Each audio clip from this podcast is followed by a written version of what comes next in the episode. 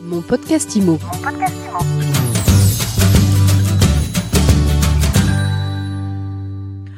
Bonjour et bienvenue dans ce nouvel épisode de mon podcast IMO. On a un rendez-vous juridique aujourd'hui qui va intéresser, j'en suis sûre, beaucoup d'acquéreurs ou en tout cas de candidats à l'acquisition. Alors vous êtes sur le point d'acheter un appartement, vous demandez au propriétaire de faire un effort sur le prix parce que votre budget est serré, mais est-ce que vous pouvez demander à l'agent immobilier de diminuer ses honoraires? Eh bien on pose tout de suite la question à Alain Cohen-Boulakia. Bonjour. Bonjour. Vous êtes avocat associé SVA. Est-ce que la négociation des honoraires de l'agent immobilier est licite? Alors il faut distinguer, je pense, deux cas de négociation qui sont euh, totalement différents.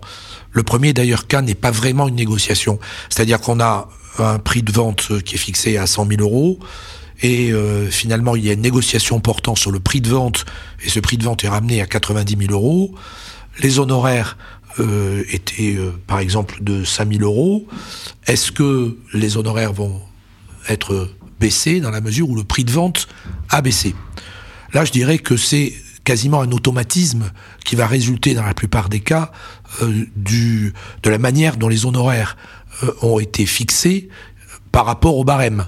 Et si le barème est un barème au pourcentage, le barème de l'agence est un barème au pourcentage, eh bien le prix le montant des honoraires va baisser d'autant euh, pour être en conformité avec le barème. Donc là, je dirais que c'est pas vraiment une vraie négociation.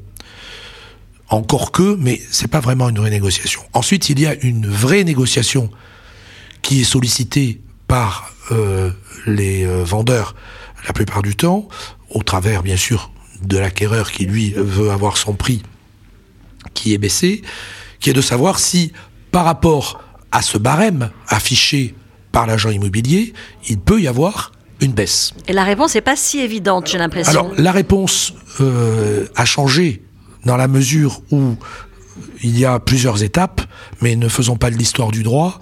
2017, arrêté qui fixe les conditions dans lesquelles le barème doit être affiché et pratiqué, c'est-à-dire qu'il ne peut pas y avoir de négociation sur les honoraires, ça résulte de l'arrêté de 2017 modification de cet arrêté de 2017 qui est intervenu le 26 janvier 2022. Et depuis le 26 janvier 2022, les honoraires qui sont affichés par un agent immobilier sont des honoraires maximum. Ce qui veut dire qu'ils peuvent être négociés. Alors, je serais tenté de dire, bah, il n'y a plus de, plus de barème alors. C'est-à-dire que si c'est des horaires maximum, effectivement, il n'y a plus de barème, on peut faire ce qu'on veut, quand on veut. Euh, on a affiché un barème euh, à 20 000 euros, euh, par exemple, sur une opération, mais en réalité, c'est 20 000 euros maximum. On peut prendre 5 000, on peut prendre 3 000, on peut mettre 1 000, on peut prendre 0. Donc, ça ne signifie plus rien. C'est, ça n'est pas ma lecture de, de l'arrêté de 2022. Et je pense quand même que les honoraires qui sont affichés euh, par l'agent immobilier doivent être des honoraires qui sont habituellement pratiqués. De manière, euh, et ce sont ces honoraires qui sont habituellement pratiqués par l'agence, par l'agent immobilier, qui sont les honoraires maximum et qui peuvent faire l'objet d'une baisse. Mais si on constate qu'en réalité les honoraires maximum qui sont affichés ne sont jamais pratiqués, je pense que ça peut poser une difficulté. Pour l'instant, pour l'instant, en tout cas, on s'interroge sur la question. Et je crois qu'il faut effectivement s'interroger sur cette question, sans qu'on ait, une véritable réponse dans la mesure où l'arrêté est trop récent. Mais pour ma part, je pense que ça doit être des honoraires qui doivent être habituellement pratiqués par l'agent immobilier, quand même, euh, les, honoraires, les honoraires affichés. Mais est-ce qu'avec le ralentissement euh, du marché, euh, avec des acquéreurs qui euh, négocient de plus en plus, avec des marges de négociation qui augmentent, c'est une question qui va se poser de plus en plus fréquemment? Alors c'est une question qui va se poser effectivement de, de, plus en plus fréquemment, mais qui aura la même réponse que celle que je viens de donner. C'est-à-dire que si effectivement les honoraires qui sont affichés par l'agent immobilier ne sont jamais pratiqués, c'est que peut-être ces honoraires ne correspondent plus au marché.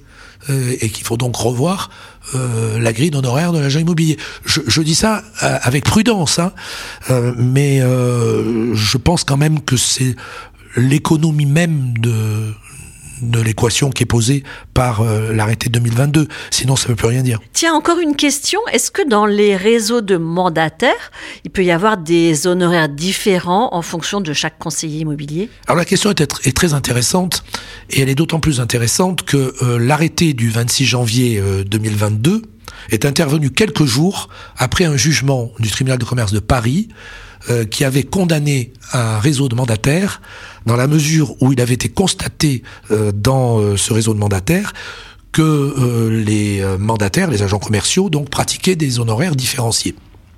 Donc on l'a dit, c'est pas possible. Il y a un seul barème, et ce barème, c'est celui de la tête de réseau qui doit être pratiqué par tous les mandataires. Il ne peut pas y avoir plusieurs euh, barèmes. C'est ce que disait le tribunal de commerce de Paris quelques jours avant l'arrêté du 26 janvier 2022, qui lui vient dire prix maximum. Donc est-ce que ça signifie que chaque mandataire peut donc avoir un barème différent?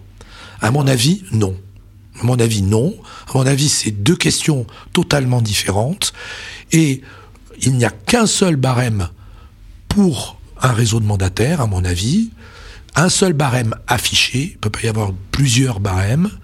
Ensuite, effectivement, en vertu de cette nouvelle faculté qui a été instaurée par l'arrêté 2022, un mandataire va pouvoir, au cas par cas, réduire le montant des honoraires dans les mêmes conditions que celles qui ont été énoncées précédemment. Merci beaucoup Alain Cohen Boulakia, avocat associé SVA. Mon podcast Mon podcast IMO.